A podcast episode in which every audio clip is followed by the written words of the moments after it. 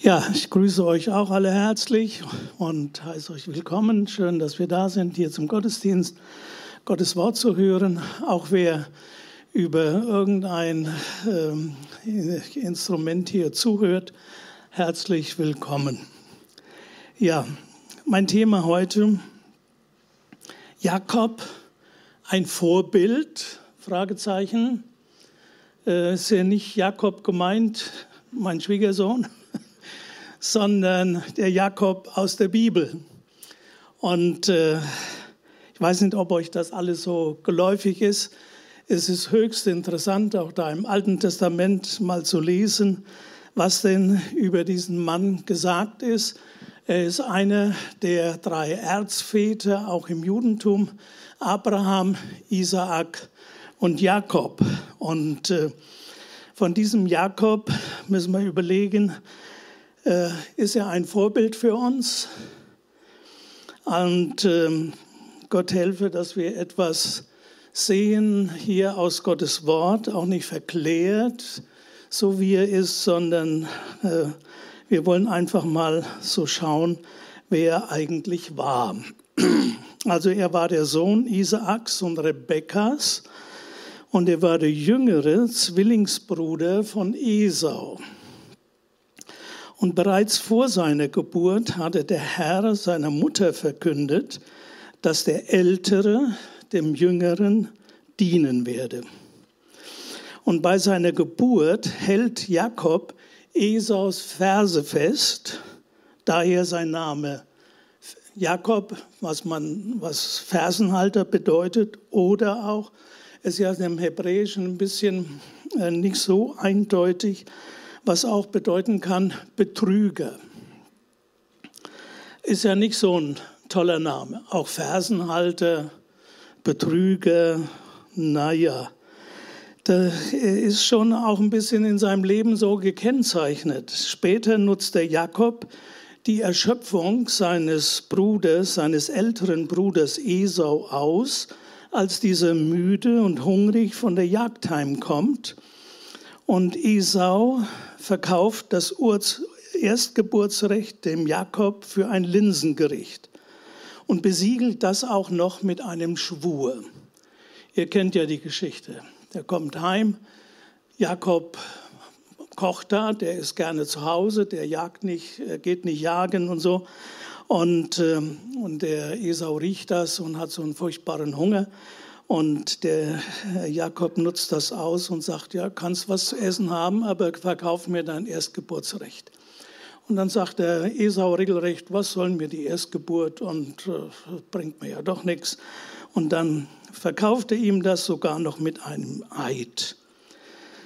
Ja, dann, als es dann soweit ist, der Vater ähm, dann seinen Segen geben will und geben, gibt, dann täuscht der Jakob seinen Vater, indem er äh, sich als Esau verkleidet. Der Vater kann nicht mehr so gut sehen und er sagt, äh, die Stimme ist doch Jakobs Stimme und dann zieht er ihn zu sich heran und äh, und der Jakob hat also die Kleider des Esaus an und dann riecht er das und dann sagt er, aber die Kleider sind, ist Esau. Und dann fragt er ihn nochmal, bist du mein Sohn Esau? Und der Jakob sagt, ja, das bin ich. Ich bin dein Sohn Esau. Also er lügt da regelrecht. Muss man alles mal so deutlich sagen. Das war also nicht alles so toll mit dem Jakob. Daraufhin will Esau den Jakob umbringen. Und Jakob flieht zu seinem Onkel Laban. Dort verliebt er sich in dessen Tochter Rahel. Und bei der Hochzeit wird ihm deren Schwester Lea untergeschoben.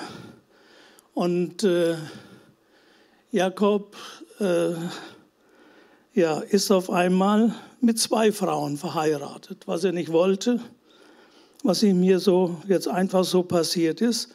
Und es hat natürlich dann auch viele Konflikte in seinem, äh, ja, in, in, in der Familie hervorgerufen. Jakob hat zwölf Söhne und eine Tochter. Diese wird von dem Sohn des Herrschers von Sichem vergewaltigt. Ihre Brüder Simeon und Levi richten ein Blutbad an in Sichem. Und Jakob kommt nach Bethel und erneuert seine Hingabe an Gott. Also wir sehen, das sind alles nicht so schöne Dinge, die der Jakob da so erlebt hat. Dann will er zu seinem äh, Vater Isaak ziehen, der im Süden Israels ist. Und auf dem Weg nach Bethlehem, da stirbt ihm seine Frau Rahel bei der Geburt des Benjamin. So, und dann kommt die Geschichte mit dem Josef. Der Josef war der erst, erste Sohn der Rahel und er war Jakobs Liebling. Dazu erzählt er einen Traum, dass seine Brüder sich vor ihm verneigten. Das rief natürlich den Ärger und den Neid der Brüder hervor. Und die waren so ärgerlich auf ihn, dass sie ihn als Sklaven an Kaufleute verkauften, die nach Ägypten zogen. Josefs Gewand tauchten sie in Blut, schickten es ihrem Vater Jakob, der glauben sollte, ein wildes Tier habe Josef zerrissen. Josef dachte über 20 Jahre lang, sein Sohn Josef sei tot. Müssen wir uns mal vorstellen. Das hat er so durchgemacht. Und dann lesen wir 1. Moses 47, äh, Verse 7 bis 10. Nachher ist es ja so, äh, dass der Josef ja äh, zweiter Mann in Ägypten wird nach dem Pharao und er ist zuständig für die Versorgung des Landes mit Getreide, weil reiche Ernte ist und nach sieben Jahren reiche Ernte kommen dann sieben Hungerjahre. Und äh, der Josef ist der zweite Mann dort und äh, nachher zieht auch Jakob nach äh, Ägypten und der Josef stellt Jakob dem Pharao vor. Und dann lesen wir da mal, wie es da steht in Kapitel 47, Vers 7. Dann brachte Josef seinen Vater Jakob herein. Jakob begrüßte den Pharao mit einem Segenswunsch. Wie alt bist du? fragte der Pharao. Ich bin nun 130 Jahre alt und habe mein Leben als Fremder verbracht. Mal hier und mal dort, antwortete Jakob. Auch meine Vorfahren zogen heimatlos umher. Doch im Vergleich zu ihnen war mein Leben hart und kurz. Hört sich ja nicht gut an, oder? Also als ich das so gelesen habe, dachte ich immer, der Jakob ist doch ein Mann des Glaubens, ist doch einer, der Gott erlebt hat. Und davon sagt er gar nichts. Im Hebräerbrief steht, Abraham, Isaac und Jakob zogen in Zelten umher in Kanaan und sie suchten eine Stadt, deren Baumeister Gott ist. Davon sagt der Jakob überhaupt nichts, sondern er sagt, ich hatte keine Heimat. Ich war ein Heimatloser. Und mein Leben war hart. Ja, das war hart. Und so zog er im Land umher. Also es ist nicht sehr glorreich. Wir, wir müssen auch den Jakob, er wird oft ein bisschen glorifiziert.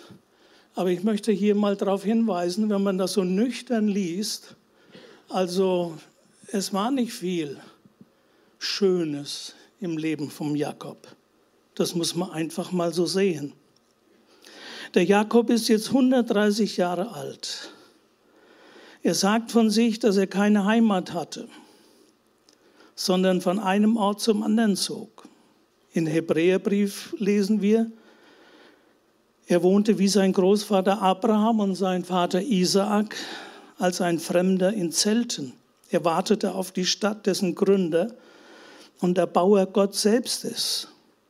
Aber von dieser Hoffnung hat er dem Pharao überhaupt nichts gesagt. Wir sagen doch immer so als Christen, ich muss doch auch äh, anderen ein bisschen was sagen von dem, was ich glaube oder was Gott an mir getan hat oder irgendwie.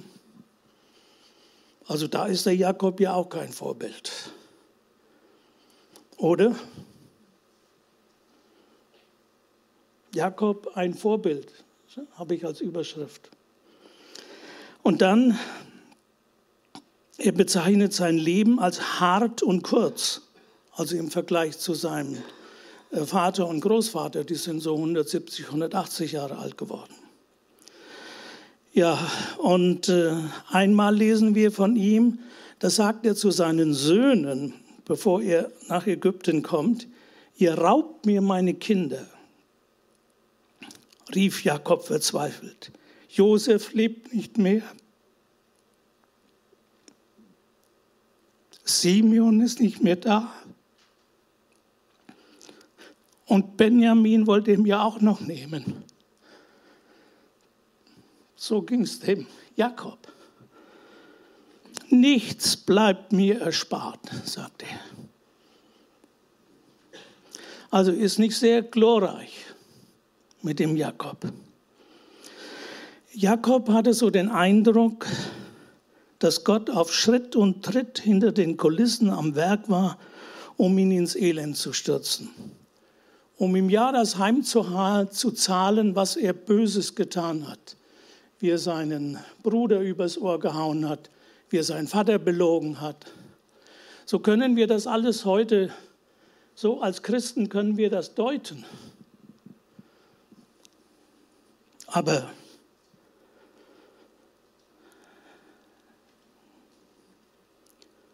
dass das, äh, er hat den Eindruck, Gott ist auf Schritt und Tritt hinter den Kulissen am Werk, um ihn ins Elend zu stürzen.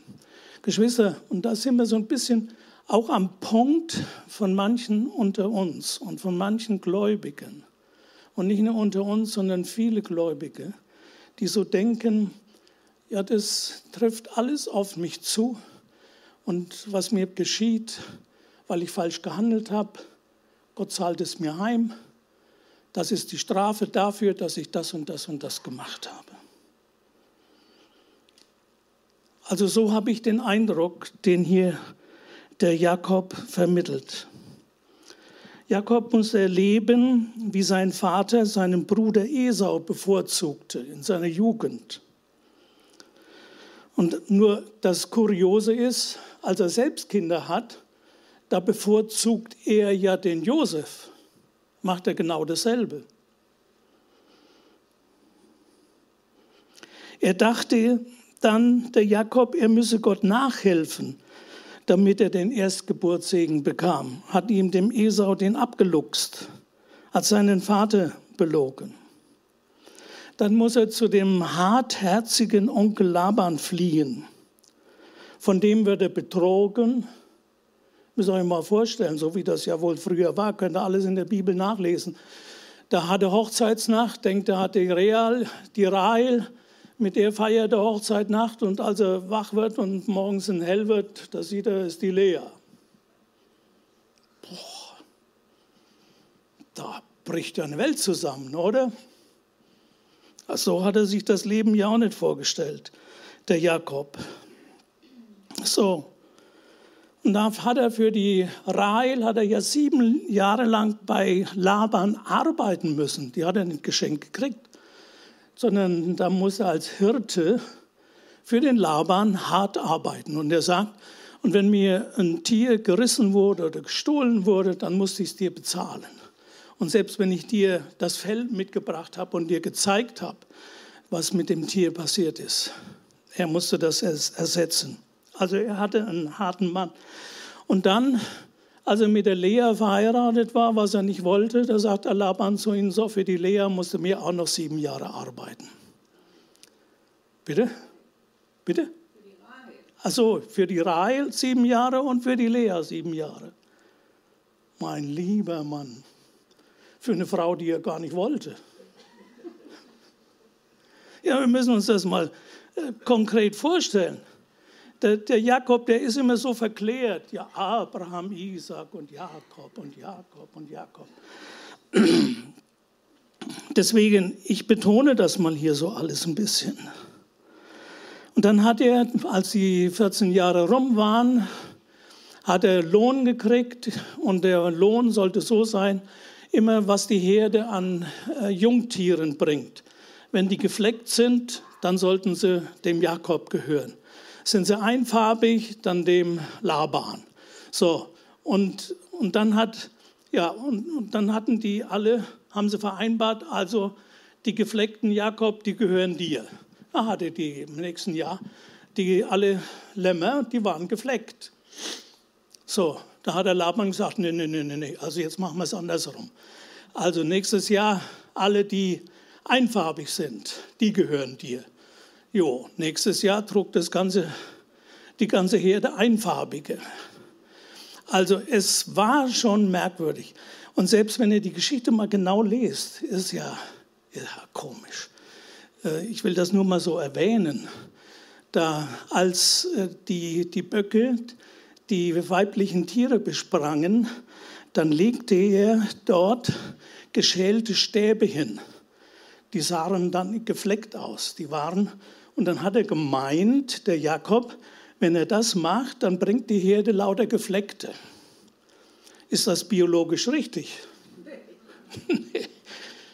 Aber das, das seht ihr, ich will das nur sagen, der Jakob, der wollte immer so ein bisschen nachhelfen dem Segen Gottes. Der wollte immer was dazu tun.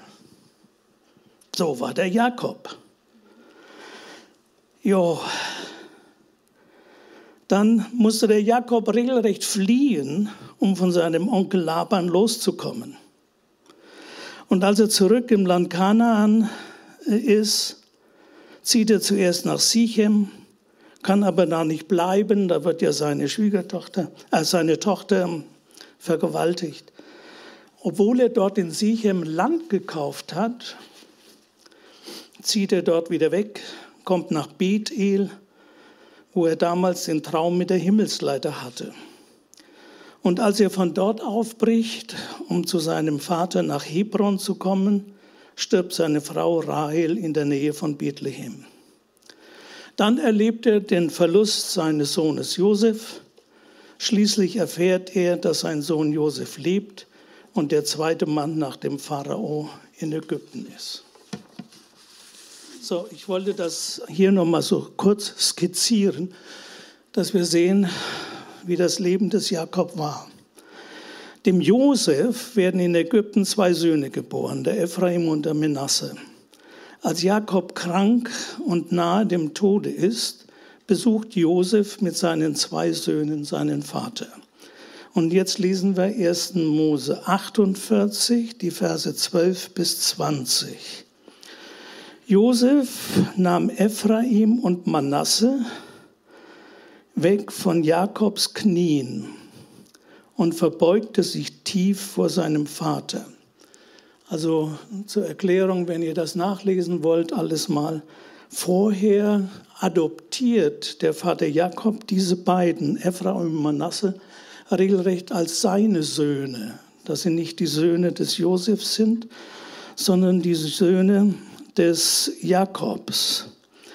So, und dann nahm er die beiden an die Hand, den Ephraim, äh, den, den, der Josef, und stellte den Ephraim an Jakobs linke und Manasse an seine rechte Seite, weil der Manasse der Ältere war damit er seine Hände, eben der Jakob, seine Hände auf die Kinder legt.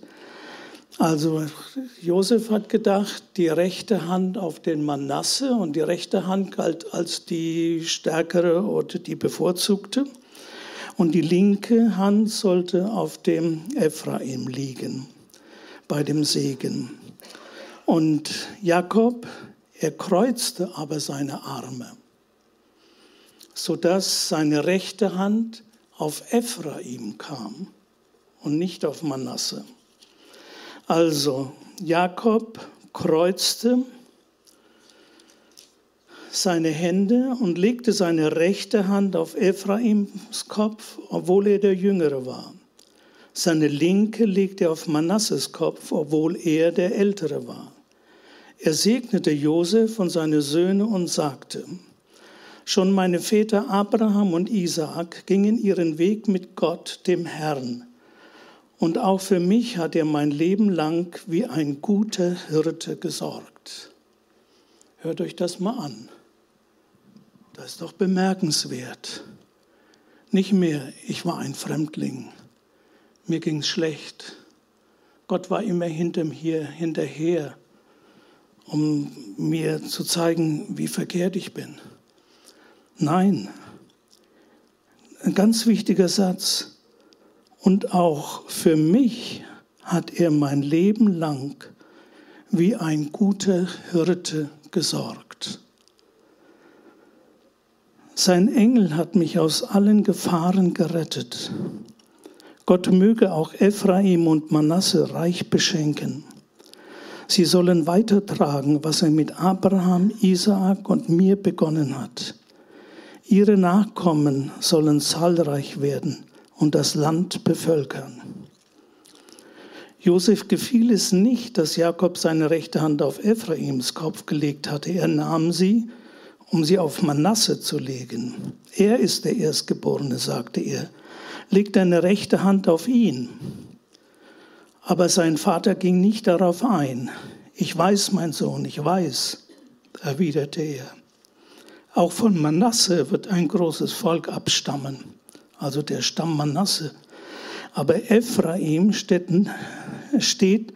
eine noch größere Zukunft bevor. Seine Nachkommen werden einmal unzählige Völker bilden. Schließlich segnete Jakob die beiden noch einmal ganz persönlich. Euer Name soll sprichwörtlich sein, wenn man in Israel jemanden Gutes wünscht dann wird man sagen, Gott erweise dir Gutes wie Ephraim und Manasse. Auf diese Weise gab er Ephraim den Vorgang, den Vorrang vor seinem älteren Bruder Manasse. Ja, das ist die Geschichte.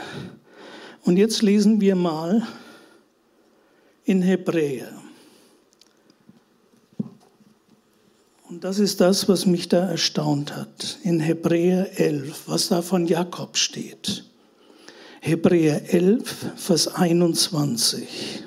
Da heißt es, Jakob segnete kurz vor seinem Tod in festem Glauben die beiden Söhne von, Jesfa, von Josef. Auf seinen Stab gestützt betete er Gott an. Ihr wisst, Hebräer 11 ist ja das Kapitel der Glaubenshelden. Da steht also von Abraham, da steht von Isaac, da steht von Mose, da steht, was sie, wie Gott durch sie gewirkt hat, welche tollen Taten Gott durch sie getan hat, wie sie Gott vertraut haben. Und von Jakob steht nur als Glaubenstat, dass er die beiden Söhne des Josef segnete. Das ist nicht komisch. Da wurde ich, ist mir schon lange, ist mir das ein bisschen stutzig, bin, wurde ich da stutzig darüber. Ist das alles, was bei, bei Jakob erwähnenswert ist? Guckte mal. Von Jakob wird sonst von keiner anderen Tat Glaubenstat berichtet, nicht von seinem Traum mit der Himmelsleiter und selbst nicht von seinem Kampf mit dem Engel am Fluss Jabok, wo er betete, ich lasse dich nicht eher los, bis du mich gesegnet hast. Dort bekam er auch von Gott einen neuen Namen, nämlich Israel, Gotteskämpfer. Auch das steht hier nicht sondern als Segens- und als Glaubenstat steht hier nur, er segnete im Glauben seine beiden Enkel. den Ephraim und den Manasse. Das wird im Hebräerbrief als Glaubenstat erwähnt.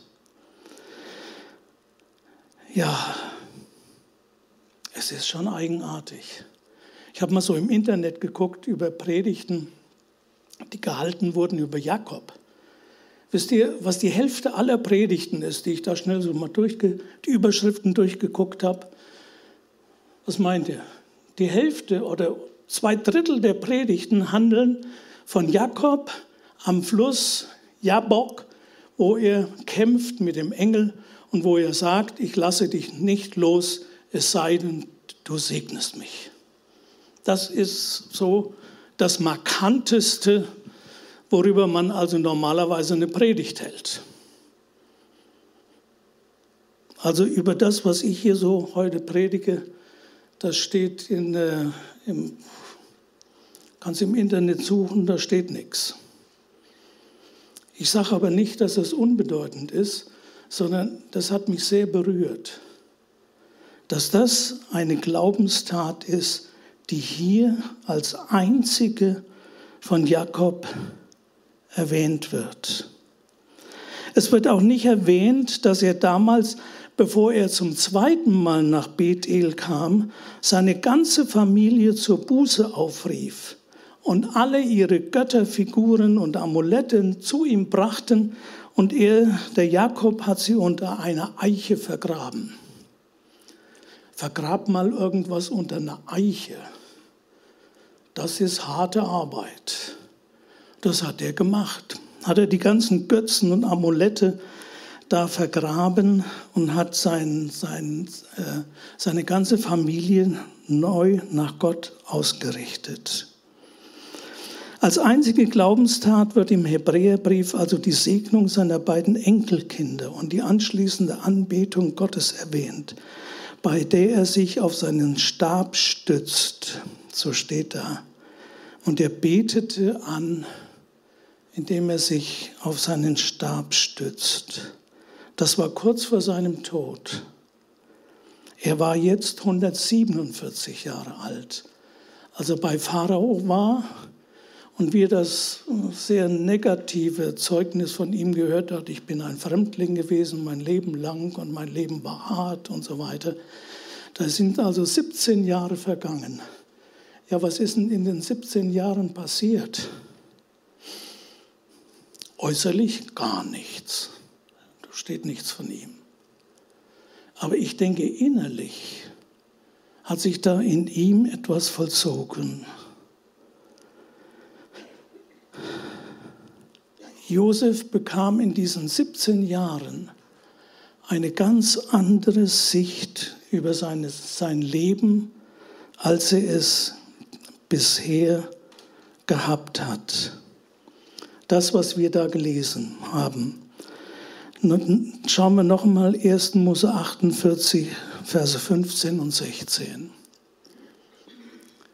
Er segnete Josef und seine Söhne und sagte, schon meine Väter Abraham und Isaak gingen ihren Weg mit Gott, dem Herrn.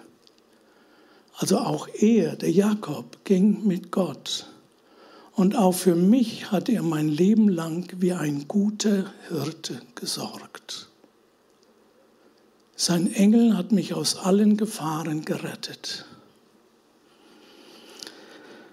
Er erkennt einmal, auf einmal, wie Gott immer mit ihm gewesen ist, auch wenn er weit weg von ihm schien. Überlegte mal, in seiner Jugend hat er seinen Bruder und seinen Vater, seinen Bruder betrogen, seinen Vater belogen um den Erstgeburtssegen und er hat den Erstgeburtssegen trotz Betrug erhalten. Gott hat nicht gesagt, nee, nee, nee, nee, Jakob, also so geht das nicht. Mit Betrug kannst du keinen Segen von mir kriegen. Habt ihr darüber schon mal nachgedacht? Der hat gelogen, der hat betrogen und er wird gesegnet und er bleibt gesegnet. Und Gott zieht den Segen nicht zurück und sagt nicht, nee, nee, nee, nee, nee, nee, also so geht das nicht. Wenn, dann musst du schon ein ordentlicher Mensch sein und kannst ja nicht lügen und betrügen. Geschwister, ist das nicht? Habt ihr darüber schon mal nachgedacht? Ich habe darüber längere Zeit nachgedacht und deswegen predige ich euch das heute. Wir haben oft eine falsche Vorstellung von, von Gott. Wir müssen richtig sein. Wir müssen alles richtig machen. Wir dürfen ja nicht irgendwie falsch sein. Wir müssen genau nach den Geboten Gottes handeln, sonst wird er uns nicht segnen. Vergiss nicht, Jakob hat gelogen, betrogen und der Segen Gottes blieb doch bei ihm. Kannst du das begreifen? Nee, kann ich nicht. Kann ich auch nicht. Aber Geschwister, ich denke, wir merken etwas wie groß die Güte Gottes ist.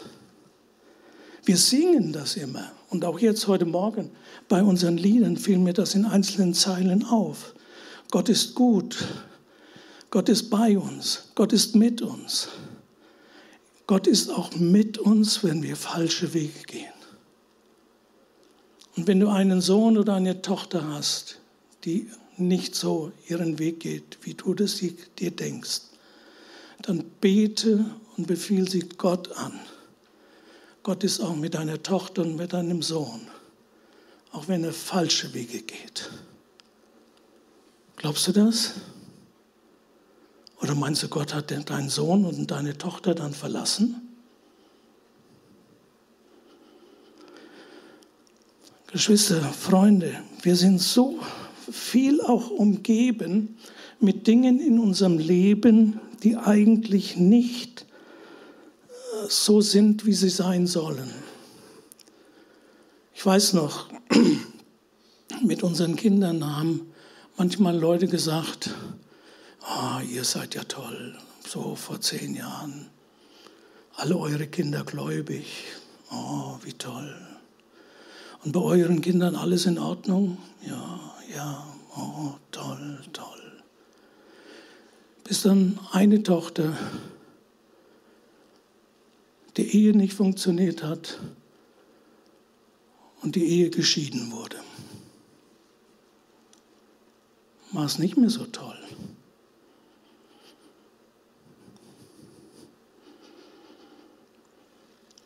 Aber Gott hat das gewendet. Auch Dinge geschehen in unserem Leben. Ich möchte euch darauf hinweisen, euch das bewusst machen. Auch wir sitzen hier und manches in unserem Leben ist nicht so, wie es sein soll. Verstehst dich nicht mit deinem Vater. Verstehst dich nicht mit deiner Mutter. Vielleicht bist du noch ärgerlich auf deinen Vater, was er gesagt hat oder wie deine Mutter sich verhalten hat.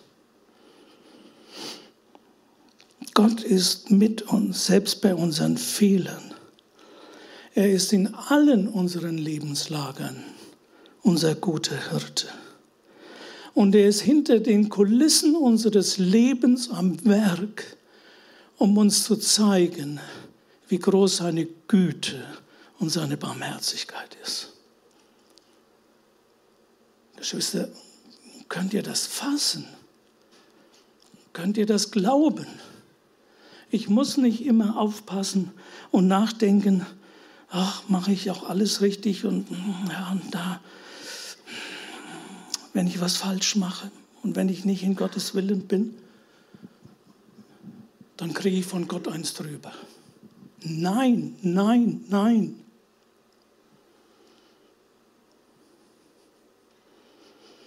Lasst uns doch Menschen des Glaubens sein. Auch wenn wenn manches schiefläuft in unserem Leben, wenn Ehen zerbrechen, das ist schlimm. Wir haben es ja nun am eigenen Leib erlebt und auch eben unsere Esther. Das ist schlimm, sowas. Das kostet viele Tränen, viel Leid, viel Kummer und Gedanken, die man sich macht. Auch wenn Freundschaften zu Ende sind. Menschen, mit denen man jahrelang zusammen war, die, auf einmal ist es so, als kennt man sie nicht mehr. Und kennen die einen nicht mehr. Das tut weh. wenn Konflikte in der Familie sich plötzlich auftun, wenn man Mühe am Arbeitsplatz hat, hast einen Kollegen, mit dem du nicht auskommst und jetzt sitzt der neben dir oder vor dir und guckt dich da auch noch an über den Schreibtisch. Oh, und den kannst du nicht ausstehen. Ja, solche Dinge, das ist doch die Realität. Man kannst Gott danken, wenn das nicht so ist, wenn du gute Kollegen hast. Es gibt auch Kollegen, die reden so hinter deinem Rücken, da merkst du es nicht. Angenehm, freundlich sind sie zu dir, aber hinterm Rücken, da musst du aufpassen, dass du nicht das Messer in den Rücken gesteckt kriegst. So ist es in der Welt. Mit manchen Menschen kommt man einfach nicht klar. Am liebsten würde man aus mancher Situation weglaufen. Man weiß nur nicht wohin. Geht es ja auch manchmal so? Aber Geschwister, so ist doch die Realität unseres Lebens. Es ist doch nicht alles happy clappy und immer nur wunderbar und wir gehen von einem Sieg zum anderen und wir sind die großen Glaubenshelden. Jo. Schön wär's. Wir müssen durch viel Trübsal und Leid gehen in unserem Leben.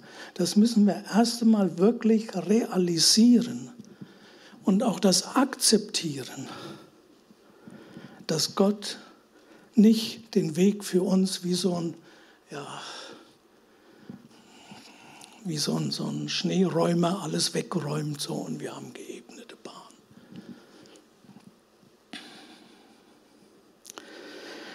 Ja, Geschwister, lasst uns Menschen des Glaubens sein, auch wenn vieles in unserem Leben nicht so ist, wie es sein sollte.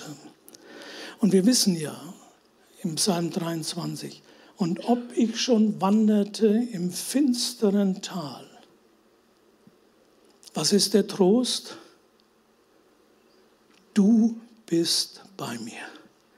Gott ist mein guter Hirte. Er ist bei mir auch im finsteren Tal. Er ist da und er weiß um alles. Und er macht sich vielleicht mehr Sorgen um uns als wir. Gott, ich denke, Gott kennt keine Sorgen, aber nehmt das mal so. Wir machen uns oft so viel Sorgen und ja, denken, hoffentlich geht alles gut. Es wird alles gut gehen. Denn Gott lässt uns nicht im Stich. Wie singen wir in dem Lied, so nimm denn meine Hände, da heißt es, auch wenn ich nichts fühle von deiner Macht, er führt mich doch zum Ziele, auch durch die Nacht. So nimm denn meine Hände und führe mich. Geschwister, ich möchte, dass das in unsere Herzen eindringt. Dass wir nicht eine falsche Vorstellung haben als, als Christen, da ist alles hen, hen, happy clappy. Da ist alles nur wunderbar und toll und Heroes Maker und was wir alles sind und Helden und, oh, und Glaubenshelden und Gott ist mit uns und oh. ja, Gott ist mit uns, aber es geht oft durchs tiefe Tal. Gott ist mit uns und wir müssen manches durchmachen. Gott ist mit uns und wir haben mit Schwierigkeiten zu kämpfen. Und dann ein sehr, sehr tröstliches Wort. Es ist nur ein Wort. Gott sagt zu Mose, als er ihm am brennenden Busch erscheint, kennt die Geschichte. Mose, da brennt der Busch und der verbrennt nicht, der brennt und brennt und brennt und Mose geht hin und geht näher hin und, und guckt, was da los ist. Und dann spricht Gott zu ihm aus dem Busch und sagt, ich bin der Gott Abrahams, der Gott Isaaks und der Gott Jakobs. Und welchen Namen hat Gott dem Jakob mal gegeben? Israel. Und Gott sagt nicht, ich bin der Gott Abrahams, Isaaks und Israels, des neuen Jakob. Er sagt, ich bin der Gott Abrahams, Isaaks und Jakobs. Ich bin der Gott des Betrügers. Ich bin der Gott des Fersenhalters. Geschwister, können wir das in unser Herz hineinnehmen? So groß ist Gott, das ist doch ein Glaubenswort. Gott sagt das auch zu uns. Gott war, Jakob war ein Mann mit vielen Fehlern. Aber er war doch immer wieder ausgerichtet nach Gott. Und Gott begegnete ihm. Gott war sein Hirte und Erlöser. Dabei hat man den Eindruck, dass nicht Jakob Gott festhielt, sondern, ich glaube, das war umgekehrt. Gott hat ihm auf den Jakob geguckt und Gott hielt den Jakob fest. Jakob war die himmlische Welt noch nicht so gegenwärtig, wie das für uns heute ist. Jakob spricht nur von dem Segen, dass er sich fortpflanzen wird in Ephraim und Menasse und in ihren Nachkommen.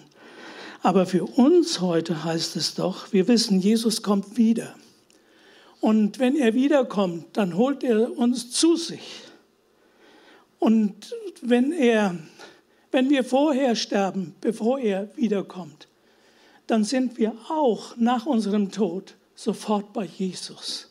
Paulus sagt, ich möchte abscheiden und bei Christus sein. Auch dann, wir werden bei ihm sein. Mit dem Tod ist nicht alles aus. Für den Glaubenden geht es nach dem Tod erst richtig los.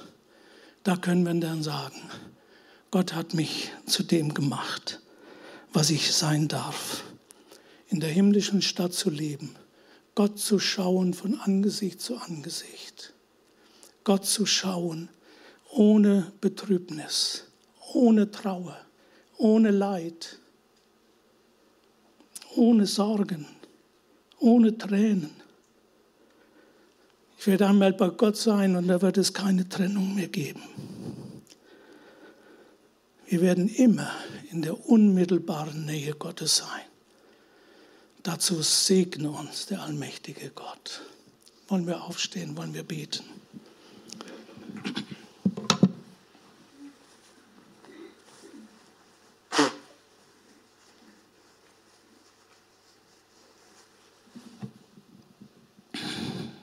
Herr Jesus, ich danke dir, dass du mir das so gezeigt hast von Jakob und von seinem Leben und diese ganzen Gedanken, die ich jetzt hier so mitteilen konnte. Und Herr Jesus, ich merke selbst, wie mein Herz erst davon erfüllt werden muss, von dieser Hoffnung, von dieser Zuversicht, von dieser Freude, die du schenkst für die Zukunft. Und wenn wir wandern durchs dunkle Tal und wer hier unter uns ist und momentan durchs dunkle Tal geht, Herr, du bist bei ihm. Dein Stecken und Stab sind da. Deine Fürsorge, dein Schutz, deine Leitung. Du bist es, der hinter den Kulissen wirkt, für uns zum Guten und zum Besten. Herr Jesus, wir danken dir dafür. Herr Jesus, ich bitte dich, dass du das meinen Geschwistern tief ins Herz senkst. Dieses Vertrauen zu dir dass du wirklich ein liebender Gott bist, dass du wirklich bei uns bist, dass du uns wirklich anschaust, weil keine Sünde mehr ist, weil sie auf deinem Sohn damals am Kreuz liegt. Herr, du bist der wunderbare Gott. Ich bitte dich, Herr, gib das jedem, der hier heute Morgen ist, gib das in das Herz. Dieses Vertrauen, diese Liebe, diese Offenheit für dich, Herr Jesus. Bitte tu es durch deinen Heiligen Geist, durch deine persönliche Gegenwart. Herr Jesus, ich danke dir. Ich bete dich an. Du bist wunderbar, Herr. Wir preisen dich. Und wie es von Jakob heißt, Er betete an. So wollen auch wir dich anbeten. Denn du bist unser guter Hirte. Denn du wachst über unserem Leben. Du bist der Herr. Wir beten dich an. Herr Jesus, wir preisen dich. Amen. Amen.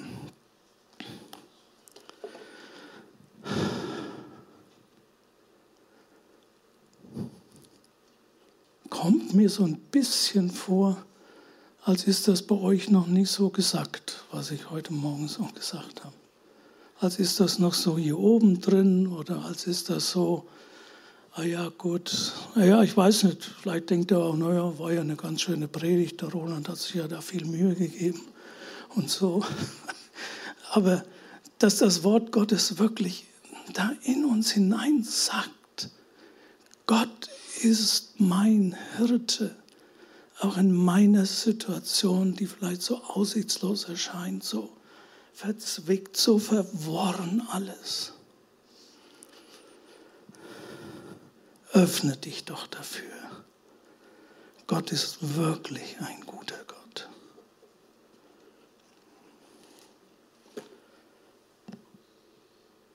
Ja, ich möchte euch noch mit dem oder will den Gottesdienst zumindest von meiner Seite aus noch mit einem Segenswort beschließen und dann singen wir noch ein Lied zum Abschluss. Dem aber, der euch vor dem Straucheln behüten kann und euch untadelig stellen kann vor das Angesicht seiner Herrlichkeit mit Freuden dem alleinigen Gott, unserem Heiland, sei durch Jesus Christus, unseren Herrn, Ehre und Majestät und Gewalt und Macht vor aller Zeit, jetzt und in alle Ewigkeit. Amen.